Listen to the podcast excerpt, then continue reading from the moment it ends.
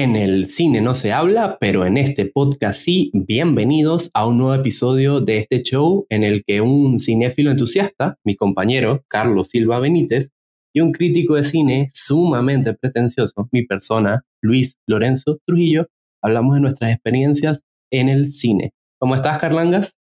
Muy bien, Luis, eh, muy ilusionado por la conversa de hoy que es sobre uno de nuestros directores favoritos y yo creo que, que, habría que presentarme hoy un poco como presentan los personajes las pelis de Wes Anderson, ¿no? Como al, al habla está Carlos Silo Benítez, de anteojos, alopésico, antisocial. Pero en verdad no estoy nada antisocial, estoy más que contento que, que nos acompañe David Lepe, un lujazo de, de invitado y primera vez aquí en el podcast. Así que no me alargo yo mucho y y dejo entonces el, el, espacio para David.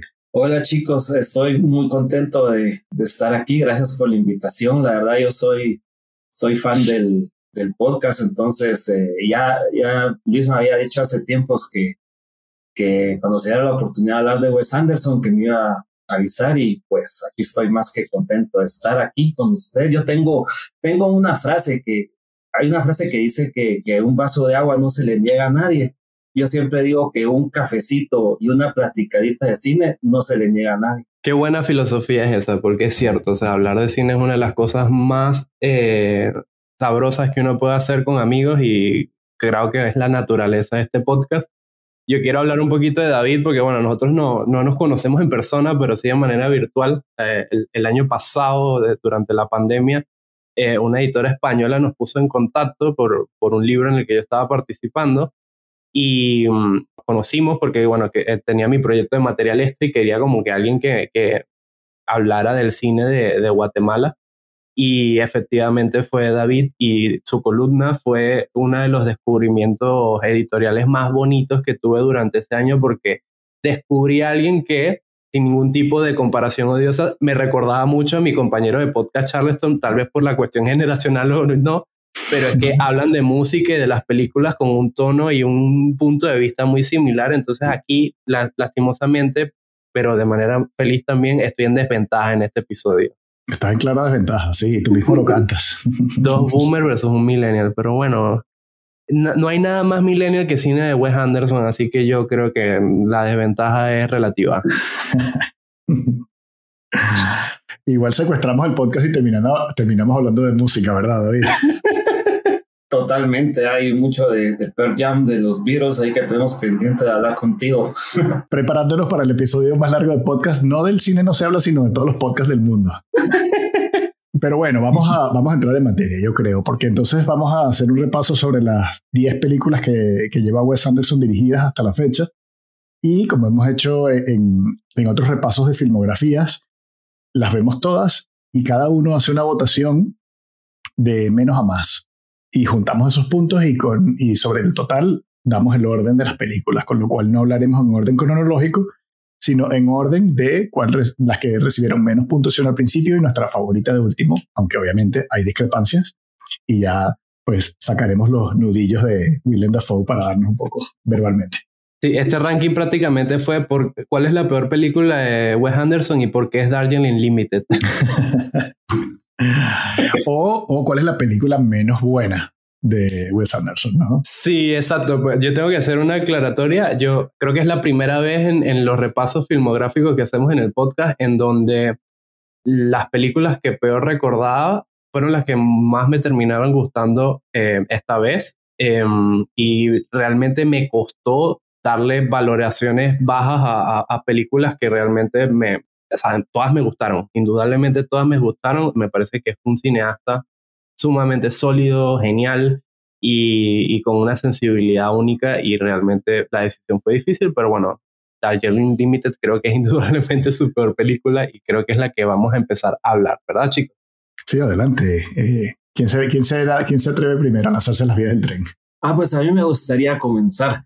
Primero, a mí no me parece la película mala. Eh, sí hay una película de Wes Anderson que para mí es fue como la revelación de saber que Wes Anderson es humano, que puede cometer errores, ay, que ay, puede ay. resbalarse, pero no es de Darjeeling, Darjeeling Limited. Pero sí entiendo que esta película, eh, por ser tan, por, son tres personajes, eh, se centra mucho en el viaje de ellos, eh, no es como las otras que hay muchas, como hay muchas eh, escenografías, hay muchos lugares, hay muchos personajes. Esta es como la, la, más concisa, la más directa pero al final el, el a mí me, me, encanta la película.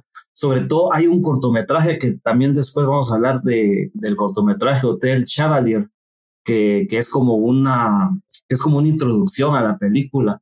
Entonces, a, mí, la verdad, la película me gustó mucho. La primera vez que la vi, pues eh, sí, me gustó. Es una película de Wes Anderson, excelente pero ya la segunda vez ya le, tomé más el, mensaje que era, o sobre todo la relación entre hermanos. Yo, yo, yo tengo dos hermanos más pequeños que yo.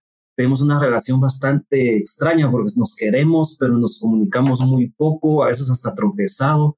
Entonces yo me sentí muy identificado con, con esta película. A mí, a mí me pasó algo similar porque un poquito lo que decía antes, yo tenía esta película como la peor de Wes Anderson y viéndola de nuevo me enganchó y me enganchó de maneras inesperadas, no solo por lo que comenta David, esta, esta relación, esta dinámica entre tres hermanos que indudablemente se quieren, pero la vida ha hecho que se separen y que tengan, les cueste comunicarse y entenderse.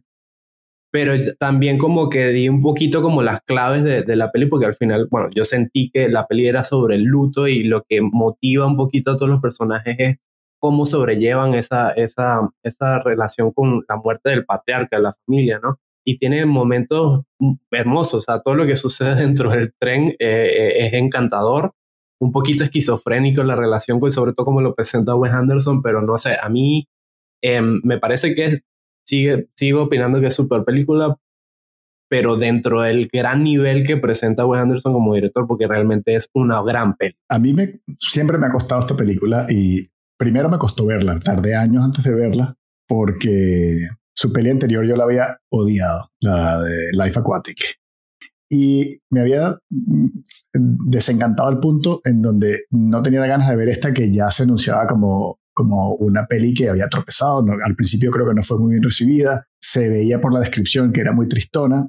Y yo tengo que confesar que tengo prejuicios, no están basados en nada, son vainas mías, pero me da, me da un poco de pereza el tema de India, no me, no me llamaba la atención. Entonces fue una peli que aparqué por mucho tiempo y por eso digo que me cuesta. Eventualmente es como, mira, Wes Anderson es un gran director y está esta película ahí que no has visto y me la puse un día y me gustó. Eh, dije, bueno, mis propósitos estaban infundados, este no, no fue tan, terrible como yo esperaba. Y, y, bueno, nada, me gustó, pero ahora que lo volví a ver para, para esta conversa de hoy, me dejó un poco frío. O sea, siento que, porque además ahora uno las ve en orden, no sé si, si a ustedes les pasó como a mí, que la primera vez uno las vio un poco en desorden, pero viéndolas ahora yo puse Bottle Rocket primero y fui avanzando eh, una por una. Darjeeling Limited yo la siento repetitiva, como que siento que él se estanca en el tema del peso de la familia, en el peso del, del, del, del luto.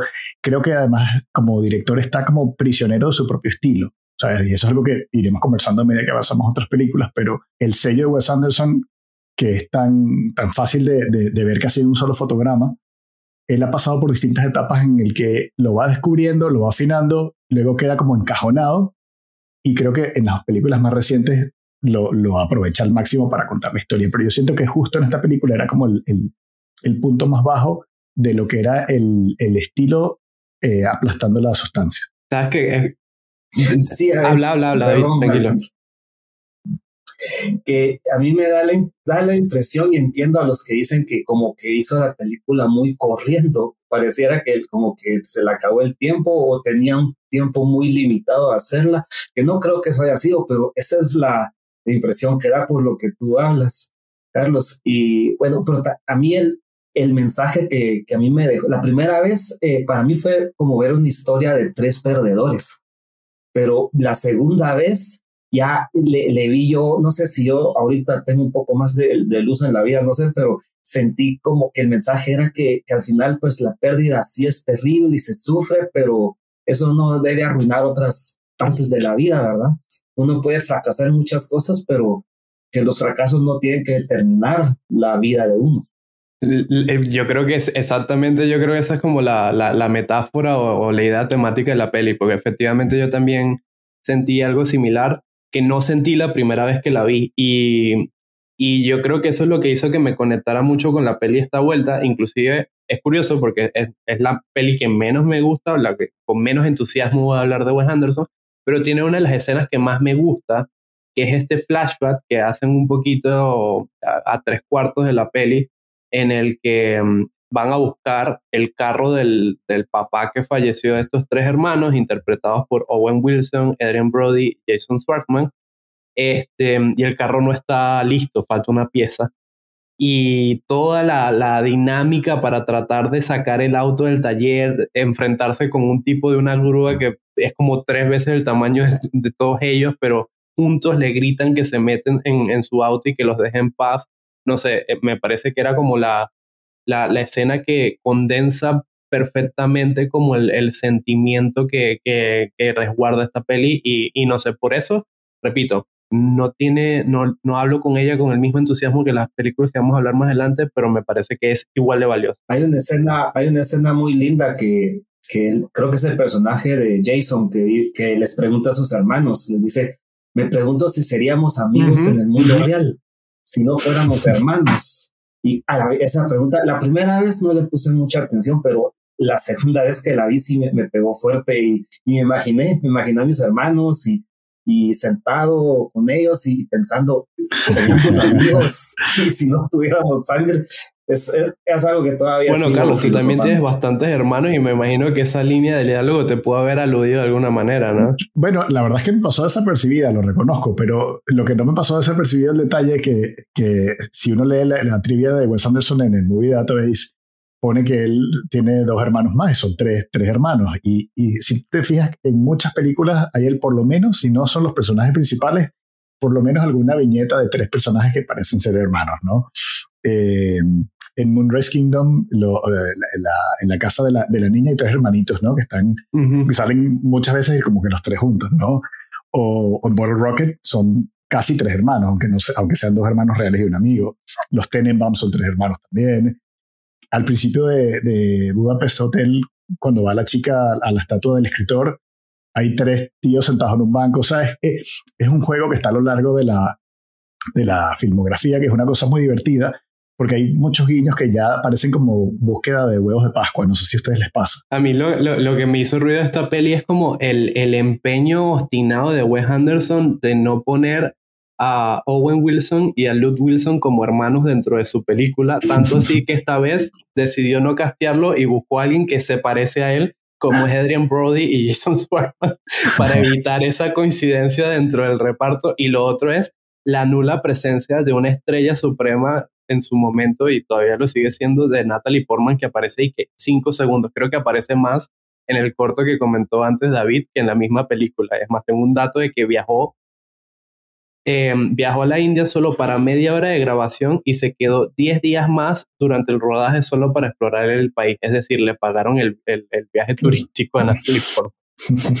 Ese cortometraje es muy, muy lindo porque dice muchas cosas sin decirlas. El personaje Natalie Portman eh, eh, está golpeada, tiene morados así eh, en el cuerpo. el, el personaje de Jason es está como deprimido y poco a poco se sabe que está como, como casi que escondido ahí en el, en el hotel. Son, es, es muy bueno. A mí me encanta ese cortometraje y me encanta la idea que no sea parte de la película, sino que, que se haya como, como presentado como una introducción, como un cortometraje en, dentro del mundo. Del sí, también me, ese, esa, esa relación entre Jason Swartman y su novia que aparece, le digo, de manera casi testimonial en la peli, trae uno de los chistes recurrentes de la peli que más me gusta, que él le pide a sus hermanos que lean el último cuento que escribió.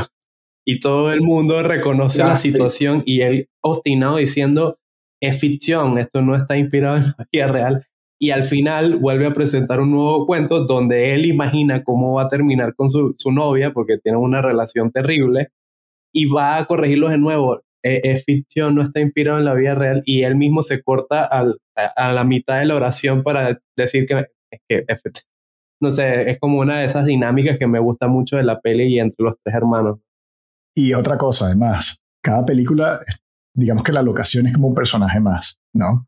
O sea, eh, vamos desde un motel, un colegio privado, una mansión, un, un barco, un submarino, si se quiere, una granja. En fin, cada, cada película tiene su, su, sitio y este obviamente es el, el, tren, ¿no?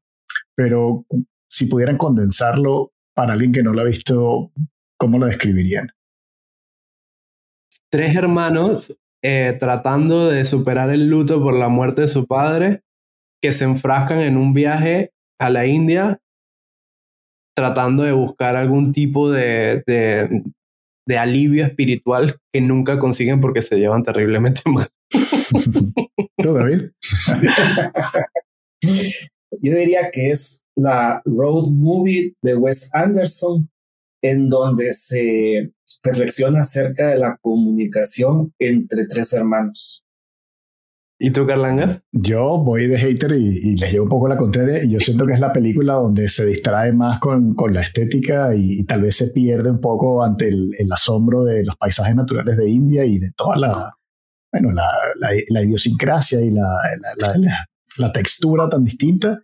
Y se, siento que se le va un poquito el foco de la, de la historia. Así que a mí me deja un poco frío esta película, le voté muy poquito por ella y no voy a decir que es una mala película, pero no me encanta tanto. No, no creo que la vuelva a ver en mucho tiempo. En resumen, The Lost in Translation de Wes Anderson. no, porque Lost in Translation a mí me encanta. no, pero se pierde justamente en el exotismo de la India, ¿no? vale. Bueno, según, David, según David sí sería Lost Translation, pero la de los perros, ¿no? En, con Japón. Nos estamos adelantando. Y bueno, si quieren pasamos a, la segunda peli según el ranking que hicimos y esa sería ni más ni menos que la ópera prima de, de Wes Anderson que se llama, se titula Bottle Rocket. Eh, en español es Ladrón que roba ladrón. Eh, ¿En serio? sí, sí, sí, pero tiene otros títulos igual de malos eh, traducidos al español.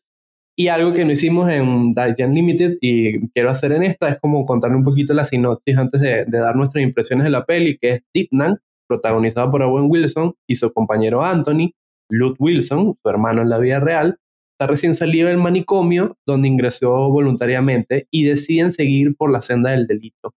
Con la ayuda de su amigo Bot, que es un tipo que tiene mucha plata, deciden hacer como una especie también de, de, atraco a una librería, que creo que es el peor robo en la historia del cine, y después huir de la ley eh, en un viaje en carretera que termina también muy...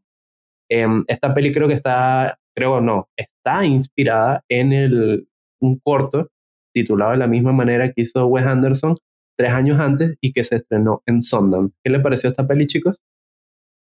Bueno, una peli encantadora, eh, sobre todo porque es tan, es imperfecta y, y tiene tan pocos mm, elementos de lo que luego uno asocia automáticamente con Wes Anderson que se siente muy, muy libre y muy espontánea. También ayuda que es muy, que es muy corta, o sea que enseguida se acaba, ¿no? Pero, pero eso, eh, se nota también un poco que está dirigida por alguien que está aprendiendo el oficio, que todavía le falta llegar ahí a su, a su punto de maduración. Y, y es una peli que yo recomendaría a medias, no, no a todo el mundo. Esta película funciona como los inicios de Wes Anderson, porque nosotros, creo que, que el caso de todos nosotros, la vimos ya después de haber visto dos o tres películas de él, de, de, con un presupuesto bastante fuerte. Entonces, ver esto es como, como regresar en el tiempo y decir, wow, esto fue lo que este tipo hizo con poco dinero y, y qué jóvenes están estos actores y, y, todo. Entonces, es el impacto, no sé cómo hubiera sido si lo hubiéramos visto en el 96, que es el año que salió la película. Creo que, yo estoy seguro que no hubiera sido la el mismo impacto o la, o la, misma atención que hubiéramos puesto, pero ahorita la vemos y, y es, es, me encanta, es como un prototipo del cine. es curioso que digas eso, porque yo creo que más bien al revés, si la ves al principio, sin saber nada de este tipo, porque además 96 estamos metidos, los años 90, metidos en una explosión de cine independiente americano, con Sundance y todo esto, con lo cual había bastante apertura de público para ver cosas distintas, ¿no? Y entonces sí se siente como, como tal vez podría haber alguna comparación odiosa con, con Quentin Tarantino, ¿no? Como dicen algunos detractores de Wes Anderson, que es un Quentin Tarantino de Etsy. Pero, pero, pero a la vez, a la vez es como, como muy inocente a propósito de eso que decía Luis de que roban una librería y sabemos que los libros son elemento sempiterno a lo largo de la filmografía de, de Wes Anderson. Además, los libros de, sacados prestados de bibliotecas públicas, además. No cualquier tipo de libro, ¿no? sino los que tienen en el, lomo el, sistema de, decimal de Dewey.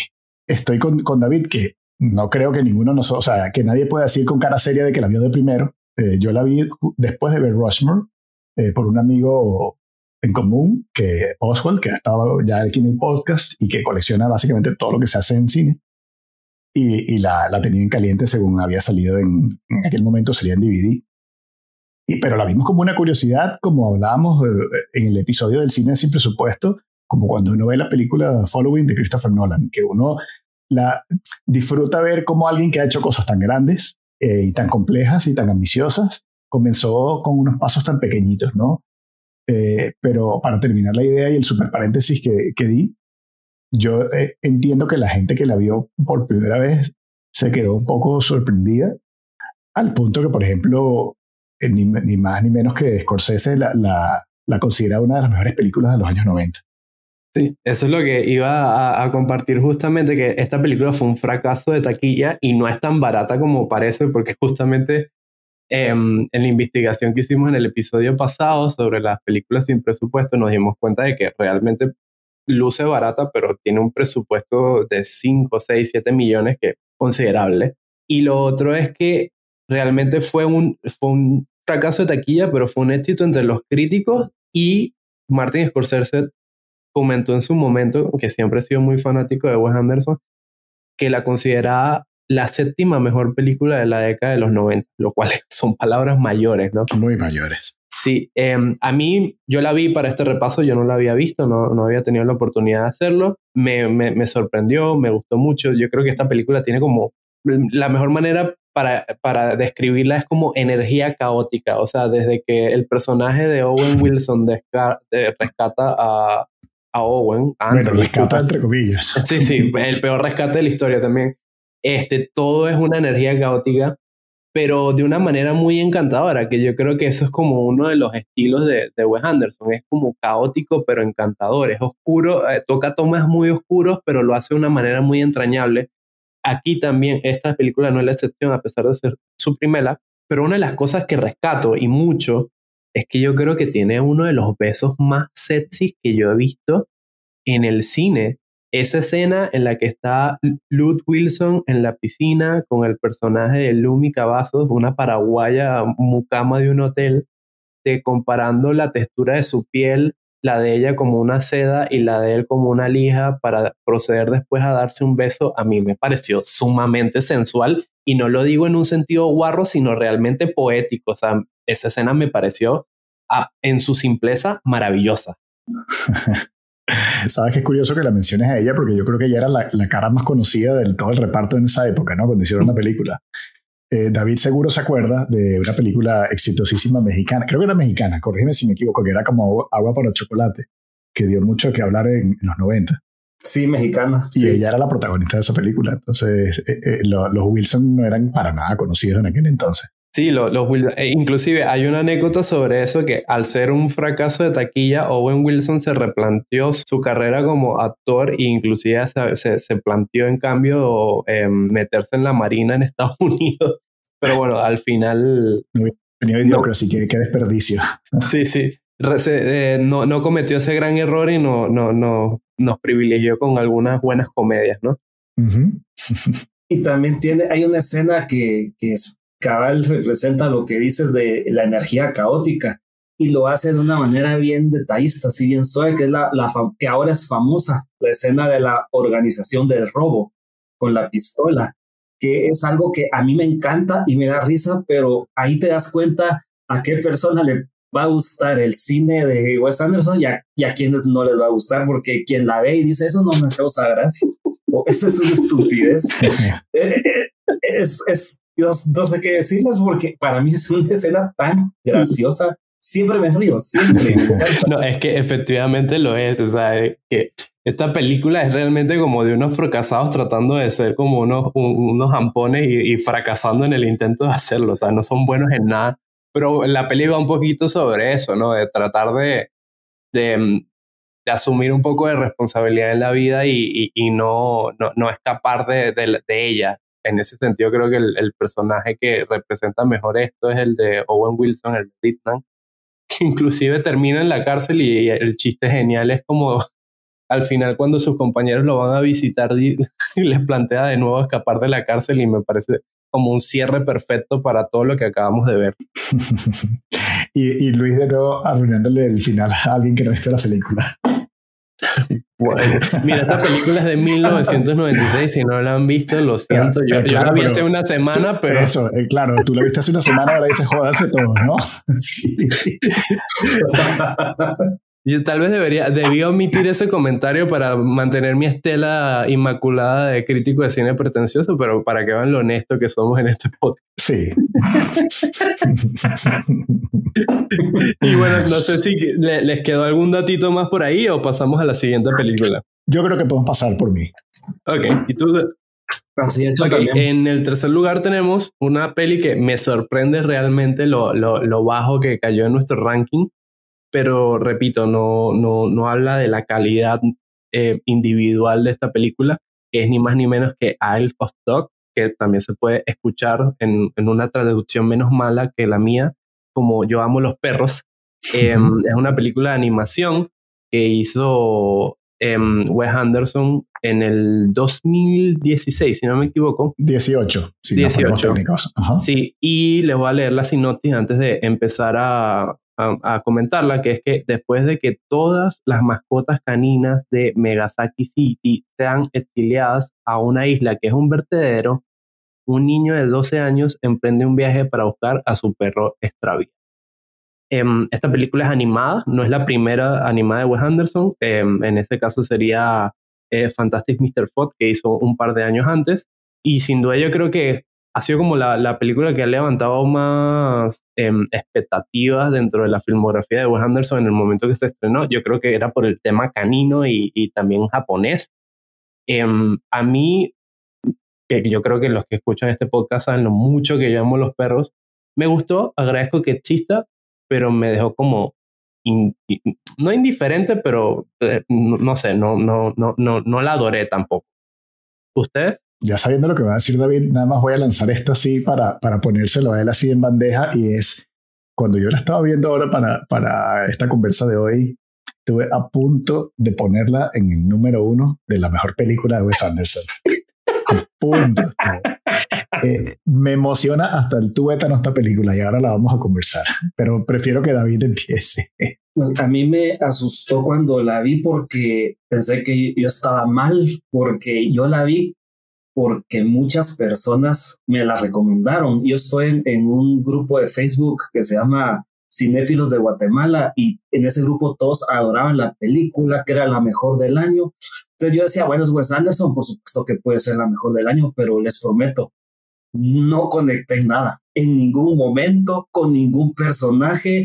Para mí es un desperdicio de elenco tenían pues la gran oportunidad de, de tener a, a, Edward Norton, a, a, Brian Cranston como el perrito, creo que Chief se llamaba el perrito líder de ellos. Para mí lo único bueno de la película es que, como les dije, me hizo reflexionar y me, y me presentó a Wes Anderson como un ser humano, no como un, un semidios del cine que solo hace bellezas para la pantalla. Entonces, me dejó los pies en la tierra. No sé si también tiene que ver que venía a hacer tan buenas películas. Creo que su película anterior, si no me equivoco, fue el, el su obra maestra absoluta. O sea, después de eso cualquiera se iba a sentir menos. Sí, entonces para mí no conectó. Hay un personaje, creo que es una chinita que, ah, que, ah, qué odioso, de verdad. No, no, no me gusta la película. Uf, ¿por dónde tajamos este comentario? Luis, ¿quieres? O sea, a ver, David, dices que vamos, a, vamos a empezar por la parte estética, que es como más fácil, ¿no? Eh, es verdad que Wes Anderson es un director cuyas películas son preciosistas, en donde casi que podrías poner en pausa un fotograma, imprimirlo y decorar una pared eh, y quedaría de puta madre la pared. Es un tipo que cuida hasta el último mm, cuadrito del, del, fotograma, tiene algún detalle, alguna cosa graciosa que ver. Y, y, es verdad que todas sus películas son muy divertidas de ver. Esta película es, fea en diseño eh, y, y, yo, eso choca un poco al principio. O sea, está ambientada el 90% o el 80% de la película en una isla de basura, con un poco de perros enfermos. mira que él maneja la violencia con, un, con, con una especie de gusto extraño, ¿no? Porque las pelis pueden ser un poco infantiles a veces, pero de pronto estalla la violencia cuando menos te lo imaginas y es muy bruta eh, y muy decisiva además. Y, creo que tenemos que hablar en esta película de el maltrato animal, porque Wes Anderson es el único director de cine que yo le perdono que le haga maldades a los animales en las películas. No, eso es lo que yo quería decir y te corto ahí rápidamente, Carlos, porque yo creo que esta película plantea algo que me di cuenta viendo back to back las películas de, de, de su filmografía, que es que se nota que Wes Anderson le gustan los perros, pero su manera de representarlos y el destino que les asigna en sus, en sus películas es doloroso, empezando por Colby en Like Aquatic, un perro tripié que deja abandonar en una isla, Después matan a no sé quién en, Buckley, a Buckley en, Royal en Buckley y también al, a, a, Snoopy, a, Snoopy en, en Moonrun Kingdom. Y aquí se da un gusto porque uno podría considerar esta película como una gran campaña en contra del abandono animal y el maltrato animal. Pero, dicho eso, que es el mensaje, el nivel de maltrato es muy bruto. muy y ahí hace estas criaturas en la película. Creo que neutraliza sus buenas intenciones. A mí me pasa lo contrario, fíjate. O sea, al final es como que los perros pasan por tantas penurias gracias a la, a la desidia humana y ellos son tan nobles que sales como bueno, lo que uno ha visto muchas veces por ahí en internet casi en forma de meme, ¿no? Que no los merecemos. O sea, los seres humanos no merecemos que existan los perros y que sean tan buenos con nosotros. es una peli que, que por ese mensaje sale, yo salí como inflado de, de, de, joder, es que, es que no conozco un perro que me caiga mal, ni va a pasar eso. Yo conozco a, a, un dramaturgo aquí en Guatemala, ahorita olvidé su nombre, pero él me decía de que si tú quieres que un, que si tú quieres que un personaje se, eh, se robe la atención o que, o que se destaque entre todos o que tenga como que algo que le que brille en tu historia, mátalo. Y así eh, el público se dará cuenta que, que está ahí y el público va a decir, oh no, algo así como lo que hicieron en la nueva serie de He-Man, que comenzaron a matar a todos, es como que mataron a Orco, no. Entonces, ¿quién es Orco? Ah, sí, Orco, existía Orco, pues pero hasta que lo mataron, no, ¿por qué mataron a Orco? No puede ser. Tal vez por eso hace Wes Anderson esto, pero yo, no sé, algún día me encuentro a Wes Anderson, no sé, en, algún lugar, creo que después de decirle que lo admiro y que lo adoro, le diría que por favor deje de matar chuchos. pero, pero entonces ahí estamos develando una clave, o sea, a, ti no te gustó la peli porque sientes que no, o sea, que se le fue la mano, tal vez. E, eso es parte, pero no, no conectó conmigo, sentí que la historia fue muy no, no, no sé explicarlo bien, pero nunca me sentí identificado con nada, nunca me, me interesó nada en la película, simplemente la estaba viendo hasta que fue como una bajadita y, y se acabó. Y la traté de volver a ver otra vez y, y otra vez me comencé a sentir molesto. Entonces no sé, hay algo con esa película. Yo, lo que rescato un poco de la peli, y bueno, ya esto es como un comentario personal, a mí por lo menos el personaje principal de Chief que le da voz el grandísimo Brian Cranston, y esto lo, lo, lo, comentamos justamente cuando ya se acabó de estrenar la nueva temporada de Better Call Saul, es que a mí me recordó, me recordó, me recuerda a, a, Hunter, que es el perro, uno de los perros que yo tengo y que rescaté durante la pandemia por, por la historia misma de, de, de, Chief y de Hunter y por esa manía que tienen de morder a la gente. este, en ese sentido creo que sí aprecio mucho la peli. Eh, también repito, adoro a los perros eh, y en este sentido creo que la peli ya me iba a tener ganado en, en un sentido porque es una buena representación de lo que son ellos como raza pero también estoy de acuerdo con David que hubo algo que no me terminó de hacer el clip que me llevara de el amor a la locura. Eh, es una peli hermosa, es una gran aventura, es sumamente divertida. La forma en que representa la pelea de los perros y perros y humanos es, es, absurda, pero divertidísima. Pero eso, me hizo falta como ese clip que me llevara del amor a la locura. Y luego, y luego la película tiene, bueno, referencias a la cultura japonesa tantas que tú dirías, este tipo no está honrando, sino robando directamente, ¿no? Sí, sí, sí. Porque básicamente es como si Akira Kurosawa hubiese hecho una película animada con perros. Sí, sí. Eh, y, tiene demasiados detalles de la cultura japonesa, desde lo más profundo hasta las cosas más obvias, como que el niño protagonista se llama Atari. Y dices, coño, en serio, o sea, es que ya no disimulas ni siquiera un poco, ¿no? La, las referencias o, el gusto por, lo, por, lo, por el Japón más pop, ¿no? Si se quiere. Tanto así que leí un dato que la película se estrenó justamente el día que se celebraba el año del perro en el calendario chino. Coño, qué éxito. Qué éxito. Yo es verdad que tengo debilidad por esta película, como suelo tener por todas las películas que están animadas en stop motion.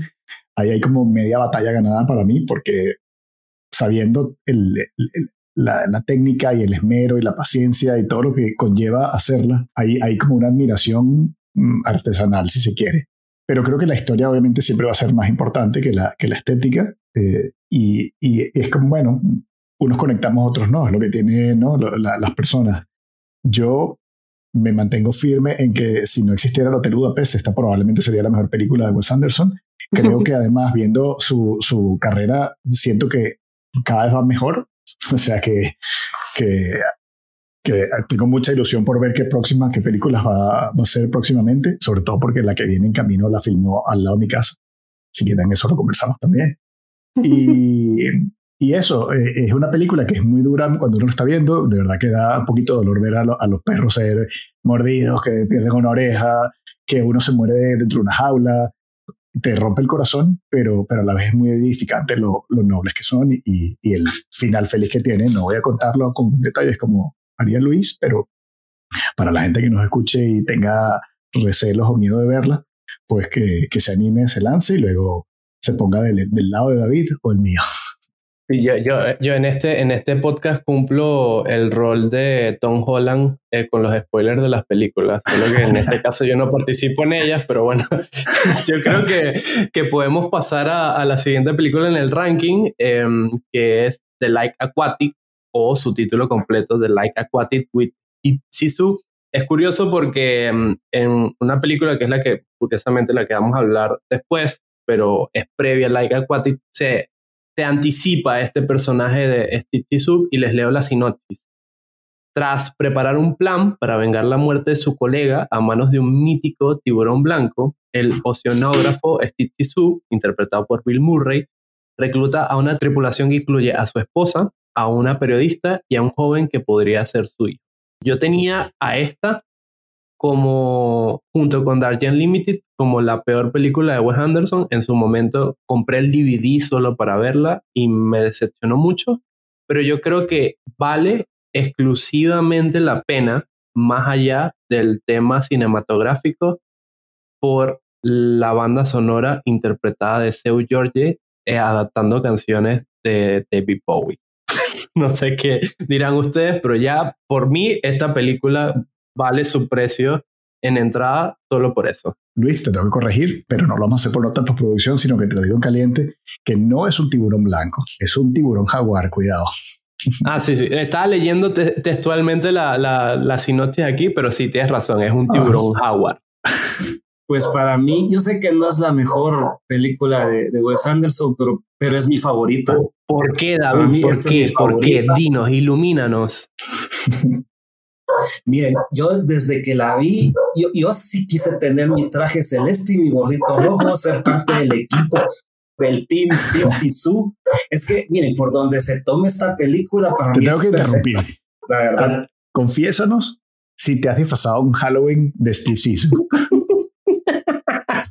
eh, no, ha sido por falta de, de, de creo que de, de valor pero sí me encantaría. Y tengo amigos que sí lo han hecho y se han visto espectaculares. La envidia.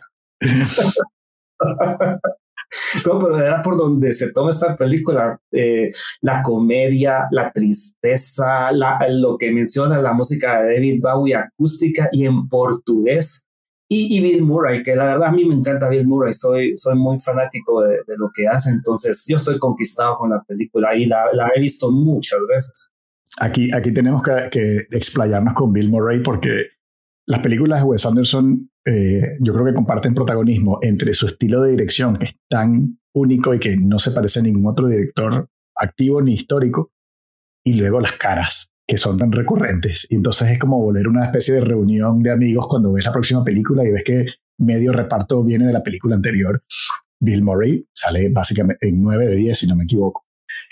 Pero yo siento que esta película comenzó como, bueno, eso, como vamos a, regalarle a Bill Murray una merecida película. Esto es algo que tal vez Luis no tenga presente, y Luis, si lo tienes presente, sorry por, por subestimarlo, pero... Por desprestigiarme. Bill Murray, en los años 80 fue un tipo muy, muy, muy, muy, muy grande. En los años 80 era muy raro que alguien saliera de la televisión y triunfara en el cine. Eh, o sea, si hacías carrera en televisión, en televisión te quedaba. Y Bill Murray sale de Saturday Night Live y, es una estrella mundial. Y eh, David y yo somos una generación que cuando piensas Bill Murray, piensas primero en Peter Beckman y en los Ghostbusters. Pero en los años 90 se fue quedando atrás, se fue quedando atrás, se fue quedando olvidado. Y Wes Anderson, digamos que con, además con un poco de palanca de Sofía Coppola, convierten a Bill Murray en el icono hipster que es hoy en día, que tiene ya dos décadas disfrutando él comienza como muy, digamos, como muy sorpresivo el resurgir en las pantallas grandes con Rushmore, que en su momento, y lo conversaremos cuando lleguemos a esa peli, la gente era como, coño, se nos había olvidado Bill Murray lo bueno que era.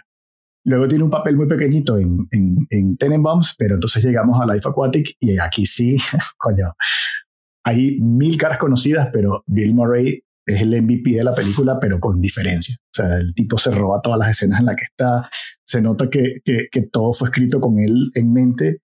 Y David, perdóname, perdóneme toda la gente de la generación, pero yo hoy en día, cuando escucho Bill Murray, lo veo vestido primero de Steve Sisu que de Ghostbusters. Totalmente, sí, totalmente. Yo también. Es, eh, Bill Murray es como un ícono y y, sabes que me llama mucho la atención con, con mis, tengo un grupo de amigos que somos cinéfilos y a todos, a los cuatro nos encanta Bill Murray, pues, nos fascina él, pero a nuestras parejas no. Nuestras parejas siempre están, siempre lanzan el comentario, eh, ay, ¿por qué les gusta la, la, eh, ¿por qué les gusta ese señor? O, pero, pero, pero, ¿qué le encuentran de gracioso? y ese es pues, nuestro tío Bill, les decimos, tienen que entendernos. No es que no, no me parece gracioso, siempre actúa de lo mismo. Luis está pensando algo que no lo está diciendo en voz alta, lo conozco. No, no, yo lo que estoy pensando es que, bueno, lastimosamente uno vive lo suficiente para ver a sus ídolos caer. No creo que llegue a ese punto, pero bueno, justamente hace esta semana, la semana pasada, salió la noticia de que se canceló la nueva película de la primera película de Ansi Hansari, porque, bueno, supuestamente Bill Murray es el galán que es en sus películas y ala el cabello de las personas, de las mujeres para coquetear con ellas y le dedica poemas y todo lo demás. Y bueno, al parecer como que algunas eh, damas se sintieron incómodas y se, eh, se, se, pospuso la peli por un tiempo mientras se hacía la investigación al respecto. Pero dicho eso, a mí Bill Murray me parece genial. O sea, eh, como tú dices, este tandem entre Sofía Coppola y Wes Anderson levantaron un icono, también recuerdo esta película, si no mal no recuerdo, eh, Broken Flower o algo, este, en el que es un galán que decide visitar a todas sus eh, mujeres para pedirse disculpas, eh, me parece un grande. Y en esta película no es la, no es la excepción. Esta, esta película es una gran película de aventuras, y mm, aunque fui hate al principio, tengo que admitir que las películas que vi por segunda vez y me sorprendieron en esta vuelta, entre esas está Like Aquatic, porque el primer acto de la película yo, yo estaba sintiendo el dolor de, de su personaje, porque como leí en la sinopsis, em, él es como un gran oceanógrafo que está venido a menos. Él es un Jacques con otro nombre. Exacto, un Jacques con otro nombre y su mejor amigo que forma parte de su tripulación fue comido por este tiburón jaguar o atigrado, qué sé yo, y él decide eh, a lo Moby Dick emprender una expedición para matar a este tiburón. Este, y todo ese primer acto, mientras eh, arma su tripulación, aparece un hijo que puede ser de él o, de, o no, tiene que resolver los temas con su pareja, además de su rivalidad con, con Jet Goldblum, yo sentía el dolor, o sea, como el, el, el, contacto con el luto tan presente de esta peli que no sentí la primera vez, lo cual agradezco porque quiere decir que he madurado y tengo un poco más de sensibilidad que cuando la vi hace un par de años. Ah. Y, y, me gustó bastante, la verdad. Pero sí me parece que es una peli que es, es muy larga para lo, lo, que es y un poco caótica. Tiene también un poquito la energía caótica de Bottle Rocket.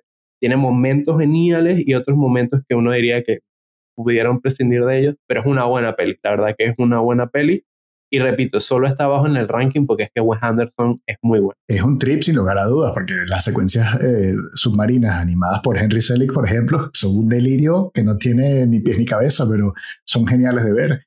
Y sí es verdad que es muy larga, pero yo también estoy contigo que esta, esta segunda vuelta, yo solo la había visto una vez cuando salió, en 2004 creo. Me había chocado mucho lo, lo excesivamente triste que era y ahora no me pareció tan triste, me pareció como más equilibrado como, como suele ser sus pelis, ¿no? Que tienen como una especie de, dosis generosa de melancolía, y, pero tiene un humor muy, muy negro que sí conecté al tope esta vez. Sí, y para ilustrar un poquito a los que nos escuchan y que no sepan de, esta peli, bueno, realmente es como el gran fracaso de taquilla de Wes Anderson.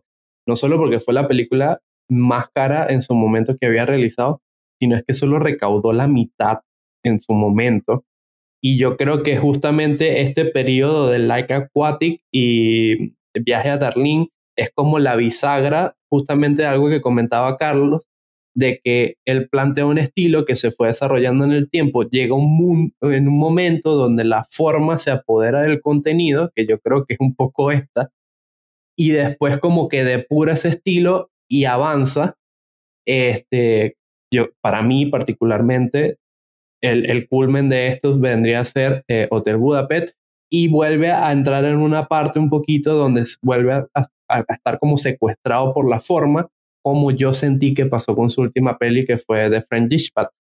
Pero dicho eso, repito, a mí me, esta segundo visionado me sorprendió mucho, eh, Like Aquatic, porque es, sumamente, o sea, desborda creatividad, la forma en que representa el barco submarino, la cantidad de criaturas fantásticas que, eh, marinas que tienen en, la película eh, es impresionante. Realmente de todas las que presenta, solo dos son reales, que es la orca y los delfines, em, con la tecnología, el aparato, el casco, el, auricular que tienen.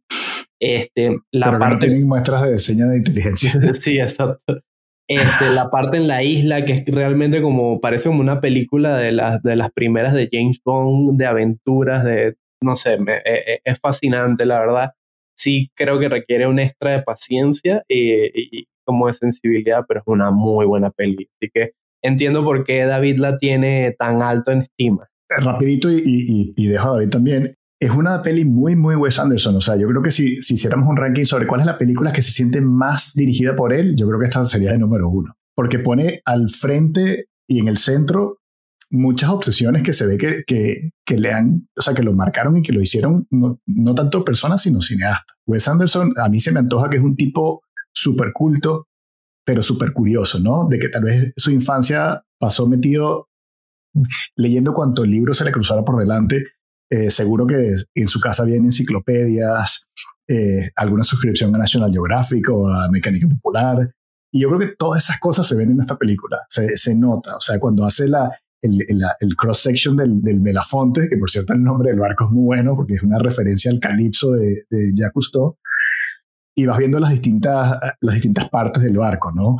O, o eso que tú, que Luis mencionó, ¿no? Esa, ese, ese, ese, guiño tal vez a, la, a, la, a, las películas de Sean Connery y James Bond, que es un retrofuturismo como medio de set, como medio artificial, tiene como, como unos tics muy, eh, muy, no sé, que se me antojan que son muy, muy, muy característicos de lo que es su cine. Yo estoy de acuerdo con todo lo que, que hablaron ahorita, porque en su tiempo, en su año, eh, la película fue, los críticos fueron muy duros con ella, porque la tacharon de imágenes plásticas, porque para ellos eran los pececitos eran como muñequitos, ¿verdad? O, o eran juguetitos más que, entonces después que, no sé, que no sé qué esperaban, pero viendo los muñequitos, la comedia que mencionas, Carlos, la comedia es muy, muy fuerte, es muy oscura, pero eh, es, hay un crítico de cine que ya falleció, que es uno de mis favoritos, es un estadounidense que se llama Roger Ebert.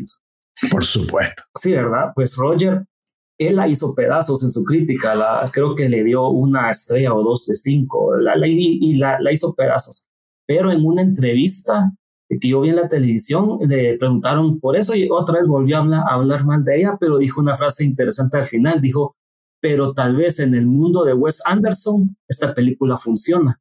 Entonces va por ahí también de que muchas, en Guatemala, por ejemplo, nunca vino al cine porque los resultados en taquilla fueron tan malos en México, que esa es como la, la, la, proyección que manejan acá, que ya mejor ya ni la trajeron, ya si en México no la vieron, aquí tampoco, entonces por eso nunca vino al cine a, Guatemala, por las malas críticas y el fracaso en taquilla, pero a mí me, encanta la película, la, la, escena que mencionas de a los James Bond del, del rescate es, es preciosa, aunque dejan al chucho de tres patas en la isla perdido, otra vez, ¿verdad? Los pobres chuchos ahí llevando la Pobre Colby, pobre Colby. Yo me enamoré de ese perrito y de repente cuando lo dejan atrás me rompieron el corazón y por eso le quité como cinco puntos de mi evaluación. sí.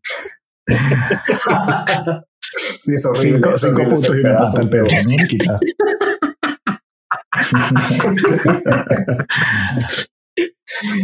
Bueno, y, y, sobre el mensaje de la película, a, a mí me encanta el final, eh, bueno, no, no, sin spoiler, pero por ejemplo, se trata mucho de eh, el monstruo, al final el monstruo es como una especie de, de, bagaje que cargamos, ¿verdad? Ya sea sin querer o con querer, pues son como esos fracasos, esos duelos que cargamos, pero tenemos que enfrentarlos, tenemos que verlos a los ojos, así como lo hace el personaje de Bill Murray, verlo a los ojos, sentirlo cerca y aceptarlos, ¿verdad? Aceptarlos para poder seguir caminando derecho. Para, sí, qué, qué, bonito eso que dices, para, como para reenfocar también, ¿no? Porque el personaje es un biólogo marino, pero desde que lo vemos en la primera escena está ciego por la venganza y es muy gracioso, ¿no? Es como que yo hace una exploración, un viaje de expedición científico, pero para matar a un animal, ¿no? Eso no tiene sentido. Y, y es verdad que cuando aparece el, el bendito tiburón al final es más una, una escena de asombro, ¿no? Asombro colectivo. Sí, es una maravilla ese momento, la verdad.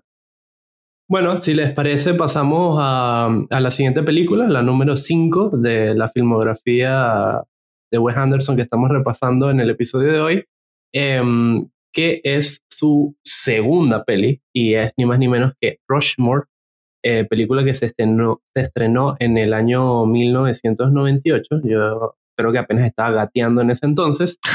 Y le leo, la, le, leo, la, sinopsis. Matt Fisher, un alumno de Rushmore, una de las escuelas más prestigiosas del país, es el editor del periódico escolar y el capitán y el presidente de numerosos clubs y sociedades. Pero también es un pésimo estudiante que está siempre al borde de la expulsión. Matt se enamora de Miss Crott, Olivia Williams, la mujer más cotizada de la Academia Rushmore, una joven y encantadora profesora, pero su cortejo peligra porque el señor Bloom, Bill Murray obviamente coqueteando con las profesoras de la academia a la que lleva a sus hijos, eh, intenta también conquistarla. A mí me sorprendió mucho esta peli. Yo, yo no sabría decir si me gusta más Bottle Rocket o Rushmore. Siento que Rushmore es como mucho más centrada. Tiene a Bill Murray, lo cual es una ventaja. Este, tiene Jason Schwartzman también, cuidado. Tiene a Jason Schwartzman, creo que en uno de sus primeros papeles o su primer papel en el cine. Sí, su, primer, su debut en cine. y, y nada, a mí esta peli me encanta, excepto su título traducido en el español, aunque creo que representa muy bien lo que estamos hablando. Eh, ni más ni menos que tres son multitud. ¿En serio? No jodas. sí. Coño, aquí en España creo que se llamaba Academia Rushmore y bueno, pasaba un poco. No, no, eh, en una es eh, Academia Rushmore, pero en otra se llama Tres son multitud.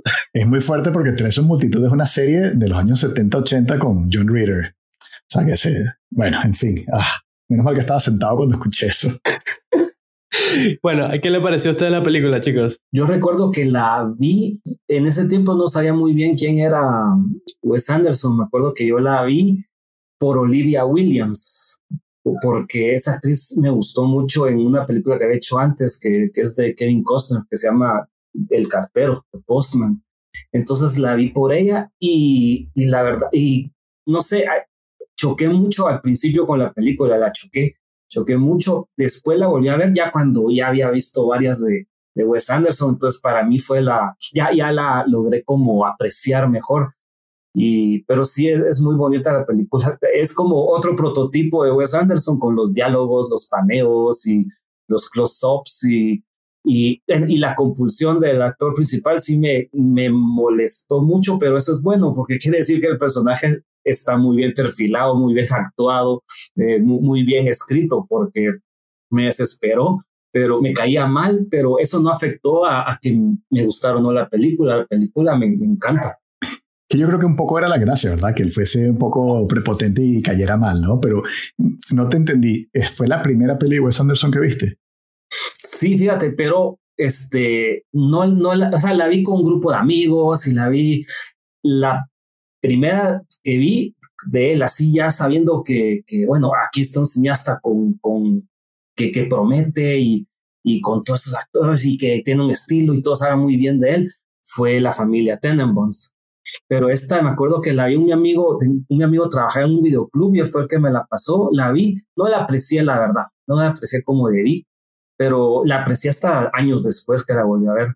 Yo también la vi de primero y fue, y, la vi además en el momento, tal vez no en ese año, porque igual eh, ya estaba en Venezuela en aquel entonces y, no creo que haya llegado al cine, no me suena.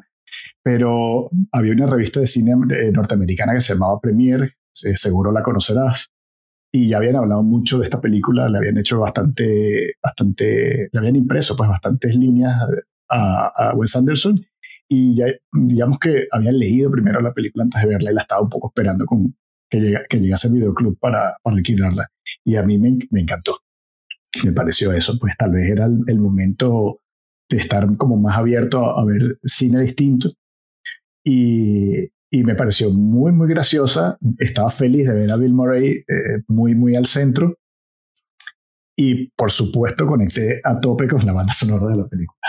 Creo que eso fue, que, que, que viendo, viendo la carrera de Wes Anderson es una pena que de, creo que hasta Fantastic Mr. Fox fue la última película que tuvo una banda sonora compuesta por muchas canciones de, del mundo del rock, ¿no? Luego ha sido más como composiciones originales de Alexander Desplat, que son maravillosas, pero que esta etapa como más gamberra me gusta más. En, en términos musicales, obviamente, estoy hablando. Sí, esta película. Sí, sí. dale, dale, dale. Sí, esta, sí el, el soundtrack de esta película fuera un playlist, creo que el playlist se llamaría Rock Triste y Nostálgico.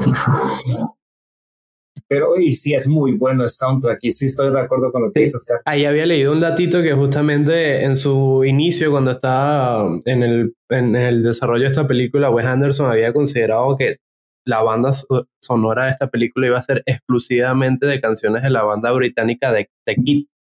Este, de Kings.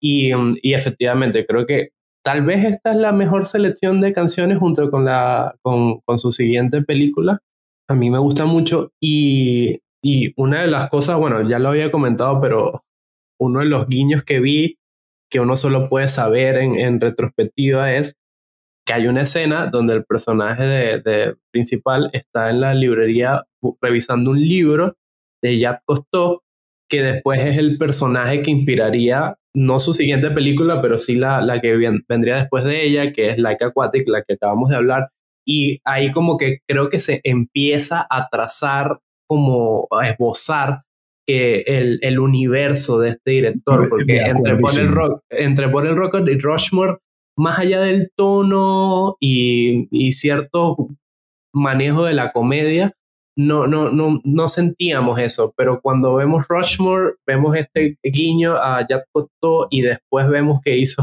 una película sobre inspirada en eso ya, ya como que se empieza a trazar ese universo Wes Andersiano que tanto gusta, sobre todo a los easter que en algún momento me, me representaron a mí en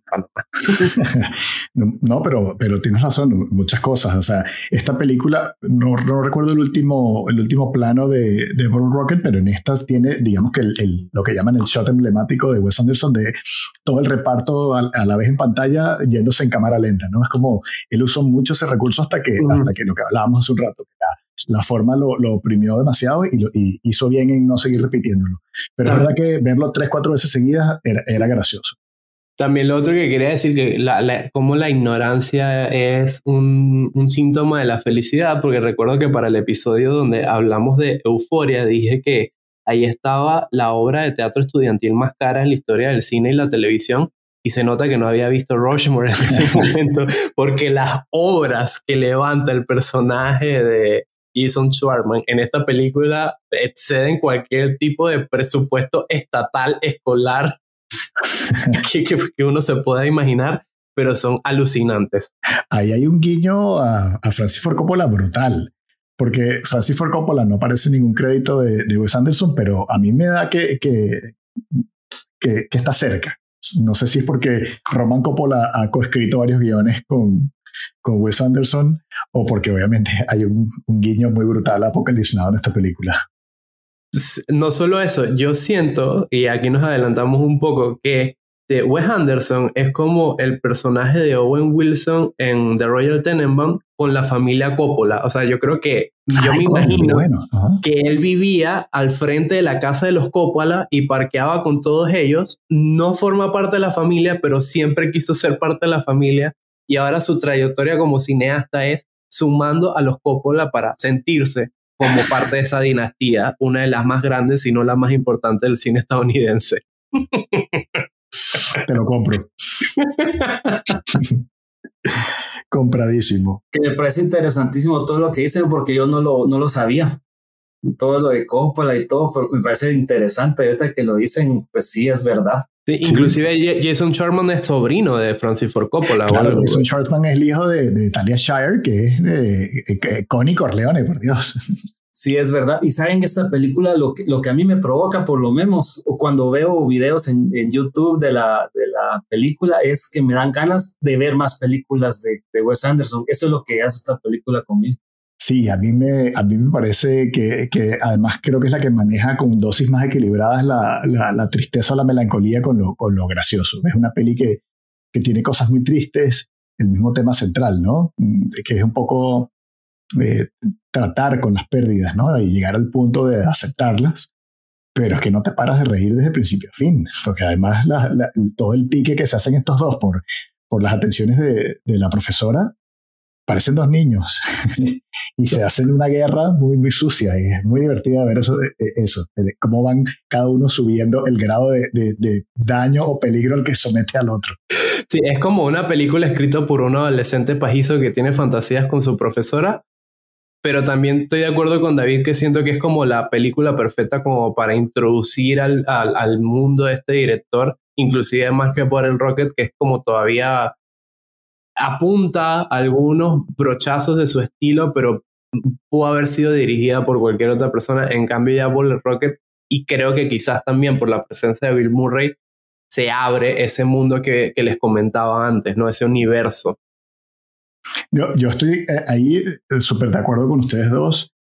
Creo que, o sea, ya, hemos establecido claramente que Wes Anderson no es un gusto para todos los paladares, pero si alguien muestra curiosidad o, me pregunta, yo lo mando a, que tome una clase en, Rushmore o se hospede en una habitación en el, Hotel Budapest. Creo que son como las dos pelis más, accesibles para, para un público más, más general en Rushmore, para usar un chinazo, eso que le encantan tanto a Luis, como fue mi primera vez, fue inolvidable. Entonces, pues ya que hice clic con él desde el principio con esta película, pues pienso que a otra gente también le puede funcionar viendo, la, viendo esto primero. Y bueno, yo creo que eh, dicho eso que dijo Carlos, yo creo que es un buen momento para marcar el corte entre la primera parte que le estamos dedicando a la filmografía de Wes Anderson y la segunda parte que le vamos a dedicar la próxima semana a este grandísimo director. Antes de que se retiren, les quiero comentar, les quiero recordar, mejor dicho, de que en el cine no se habla está disponible en todas las redes sociales. Estamos en Facebook, estamos en Instagram, estamos en Twitter y estamos pensando, considerando seriamente meternos en TikTok. También estamos en YouTube tenemos nuestro canal ahí, se pueden suscribir, le pueden dar a la campanita para que se enteren cada vez que subimos los capítulos y recordarles de que, nuevamente, que esta es la primera parte de dos en donde repasamos la filmografía de Wes Anderson, así que si quieren descubrir cuáles son las mejores películas de este director según el criterio de estos tres grandes perdedores que estamos hablando en el podcast, este, como casi todos los personajes de Wes Anderson, pueden escucharnos la próxima semana para descubrir. Así que ya saben, en el cine no se habla, pero en este podcast sí. Yeah, I keep it Bill Murray. Vision real blurry and it's still early. Suntory in my breast pocket, flask in my left pocket. Yes, got the best chronic stash. That's Bill Murray. Your Chevy chasing a dream, making a scene, run around wasting your steam. Matter how hard you try, you'll never wake up and be half the man me and Bill is. Was then and still is. Hands down, the Bill is. There really ain't another one. Grand like your Hands off the up on. Chill, you ain't Murray Bill, more like O'Reilly. So try me, there's only Zoo, there's no Mose Isley. So Pete Bankman, smoke ghost weed, a bank in the clown suit without shooting. Thank you. Sweatshop is the damn crew. Genius Abbott Clan Woo. Serious delirium when Bill is on his man shoe. I keep it Murray till I'm buried. Underground dirty, even then still Murray. Steve Zissou down to the true corn. I keep crowds moving from the Yukon to Tucson. Top billing, nicest on the mic, yeah, still. Even cotton mouth, you could call me Cypress Bill. Murray.